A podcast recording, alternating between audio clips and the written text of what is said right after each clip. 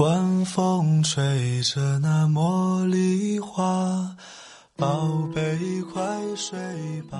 每一天，我们的生活忙碌复杂，希望此刻的你卸下全部的面具和盔甲，呼吸一下新鲜的空气，让心灵放个假。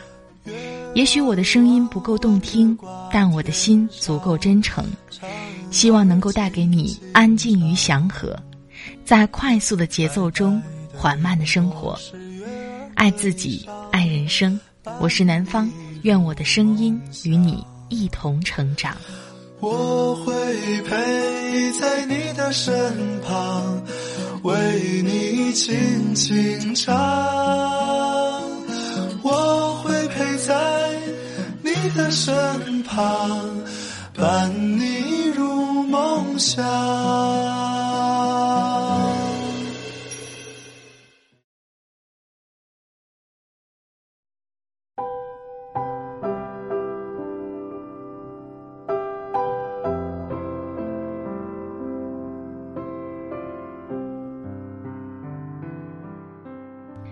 嗨，亲爱的朋友们，这里是快节奏慢生活，我是南方。最近过得好吗？今天想和大家分享的是从《时文选粹》当中看到的文章。你脚踩的地狱只是天堂的倒影，我唇角的故事终将是时间的灰烬。看到这篇文章的时候，首先是被它的题目所吸引，但是看完整篇的文章，我是被里面的故事、里面的人物所感动。我想每个人都会有低谷的时期，都会有难熬的日子，但是，一切终将会过去，时间会带领我们走向美好的未来。听了文章，如果有什么好的想法，欢迎你随时分享给我。我的新浪微博和微信公众账号都是南方 Darling 陆宝宝，陆是陆游的陆，宝是宝贝的宝。另外呢，微信公众账号每天都会发送六十秒的晚安语音，感谢大家的关注。有朋友说加不上我的微信公众账号，在这里也告诉朋友们，点开微信当中的添加朋友，最底端有公众号，在公众号当中搜索“南方 darling 陆宝宝”，点击关注就可以了。好了，开始我们今天的分享吧。你脚踩的地狱只是天堂的倒影，我唇角的故事终将是时间的灰烬。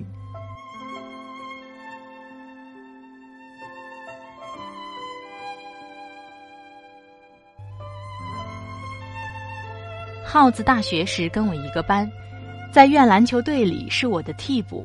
他身体素质很好，人又高又帅，可惜就是太懒，球技稀烂。适逢重要比赛，一定全场板凳。他每每赖着队长要上场冲杀一阵，放他上去就是一阵胡搞，要么乱放三不沾的三分球，要么抢篮板崴肿了自己的脚脖子。这还不算，耗子成绩很差。基本属于旷课专业户，倒是谈恋爱、打架、组建网游战队啥的样样精通。有一天，耗子鬼使神差的跟我讲：“班长，现在我混成咱学校老大了啊！你要是有人要砍，吱声啊！”我说：“暂时还没有，先谢了哈。”耗子伸出健身指，凌空一戳，说道：“不客气，自己人，吱声啊，一定吱声。”耗子的命运从大四时发生了急转，整个人就跟打了鸡血似的往前冲。先是球技精进，发愤图强的锻炼身体，紧接着全年旷课，到社会上组建了一个模特演艺队，自己做经纪人，全国走穴赚银子。那个时候，耗子经常在半夜三更给我打电话，内容循环往复，大体可以分成三类，其一是。班长，你猜我今天赚了几万？其二是，班长，我昨天被追着揍，你猜我被几个人砍？其三是，班长，学校点名，你可一定帮我顶住。我通俗的回答是：你要平安的回来。你现在的点名可是全勤的，要是回不来，我估计要被学校砍了。还有，尽量早一点，我快顶不住了。我苦苦的顶了一年，毕业前，耗子因为自控成绩不及格的事被学校翻了出来，自控老师硬生生的要把他按住留级。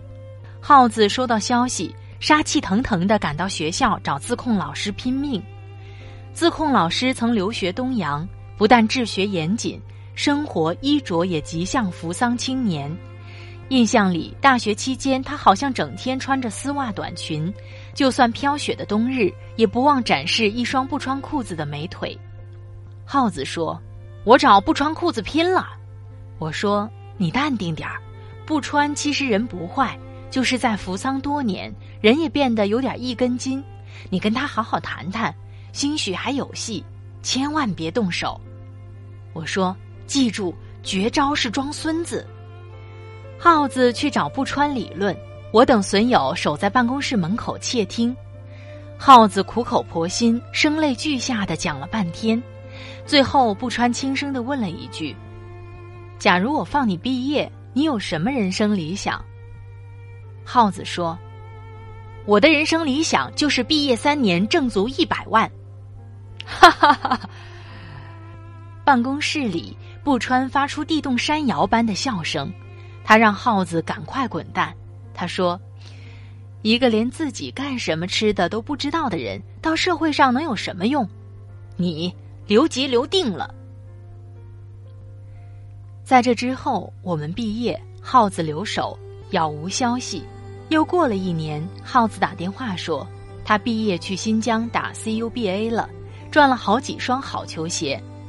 又过了一年，耗子打电话说。原来大学的球队有人结婚，问我要不要一起随份子。我说：“随吧，你告诉我账号，我打钱给你。”耗子说：“那点小钱你甭管了。”又过了两年，耗子打电话说：“班长，我随份子钱，你能不能赶快打给我？”我说：“行啊，你在哪儿呢？急吗？”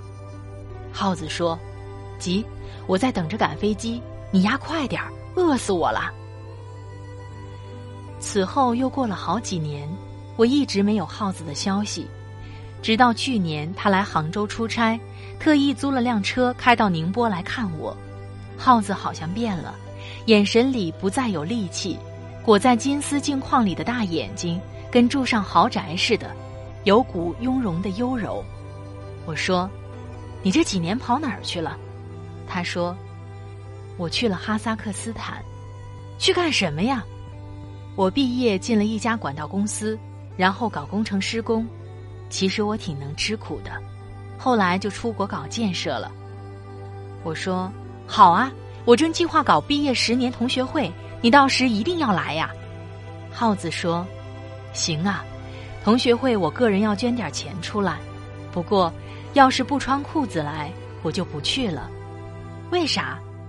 耗子说：“不穿看不上我，认为我不知道自己干啥吃的，我怕他再看见我，对他的人生打击太大。”我说：“不穿不是特鄙视你的理想吗？你实现了吗？”耗子说：“理想。”他熟练的推了推金丝眼镜，军统特务一般，一本假正经的说：“三年一百万那个吗？已经超额完成了。”我说。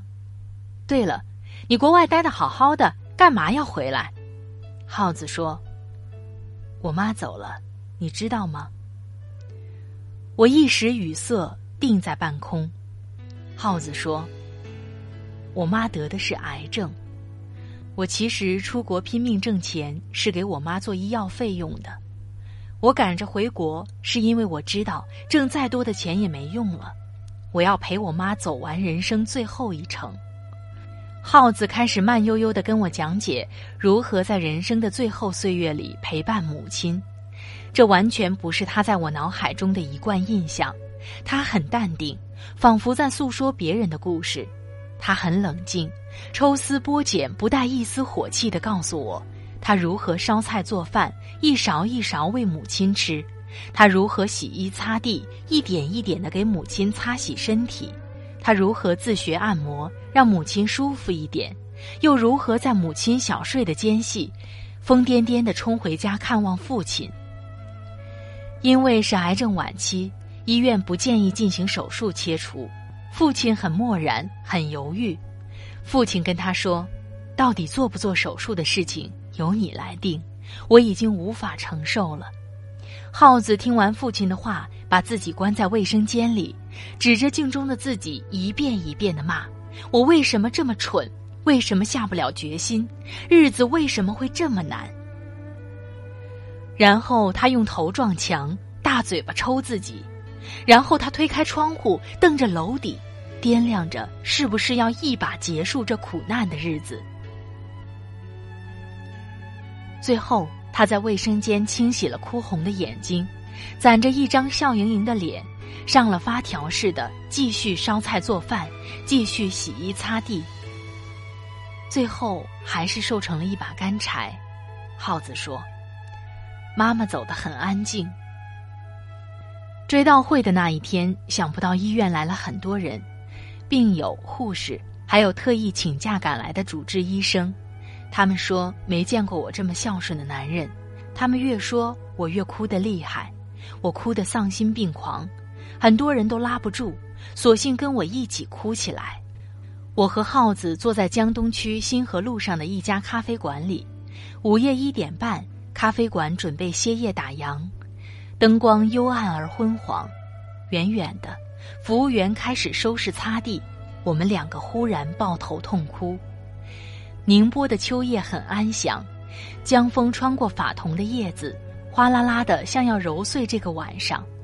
耗子说：“别哭了，咱俩加起来快有三米八了吧？”我说：“是啊，咱们两个大老爷们儿，别再把人家给吓着。”我们从咖啡馆走出来，沿着江边溜达。我说：“接下来你有什么打算？”耗子说：“接下来我要找个好姑娘结婚。”我的条件不高，就是有一样，要容得下我爸。结婚以后，要我爸跟我们一块儿住。耗子终于搭乘一辆出租车，消失在秋叶的尽头。临走时，他说：“你还记得毕业前咱们打全校三人制篮球的时候，被三个两米多的大个打得像狗一样吗？”我说：“记得。你不是扔进了人生第一个三分球，然后咱们压哨逆转了吗？”耗子说：“是啊，扔之前我就破釜沉舟的想，快点结束吧。我曾经看到过一句话：你脚踩的地狱只是天堂的倒影，我唇角的故事终将是时间的灰烬。耗子的生活正好印证了前一句，而我迫不及待的想把这些记录下来。”我想，等到时间化为灰烬，还会有人们在唇角记挂着这些故事。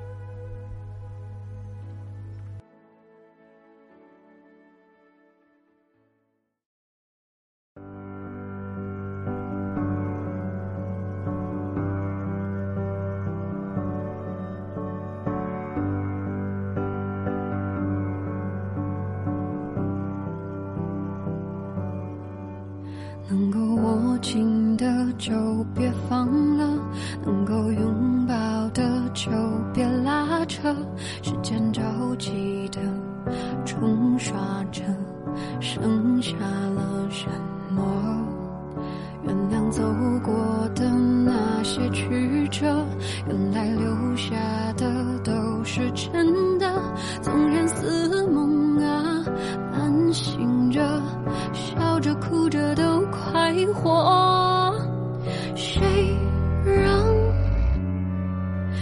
时间是让人猝不及防的东西？晴时有风，有时雨，争不过朝夕，又念着往昔，偷走了青丝，却留住一个你。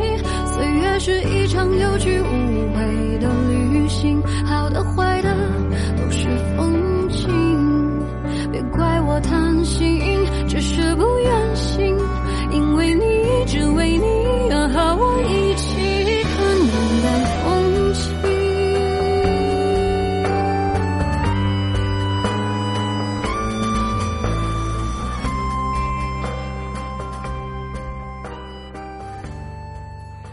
好了，亲爱的朋友们，听了刚才的文章，你有怎样的感受？欢迎你随时和我分享。我的新浪微博和微信公众账号都是南方 darling 陆宝宝，陆是陆游的陆，宝是宝贝的宝。另外呢，微信公众账号每天都会发送六十秒的晚安语音，感谢你的关注。我想，不管如今的你是在所谓的天堂或是地狱，都要开心的迎接下一秒，因为每天的太阳都会照常升起，美好的未来就在前方。好了，今天的节目就到这里，感谢各位的聆听，我们下期再会，拜拜。是让人猝不及防的东西晴时有风阴有时雨争不过朝夕又念着往昔偷走了青丝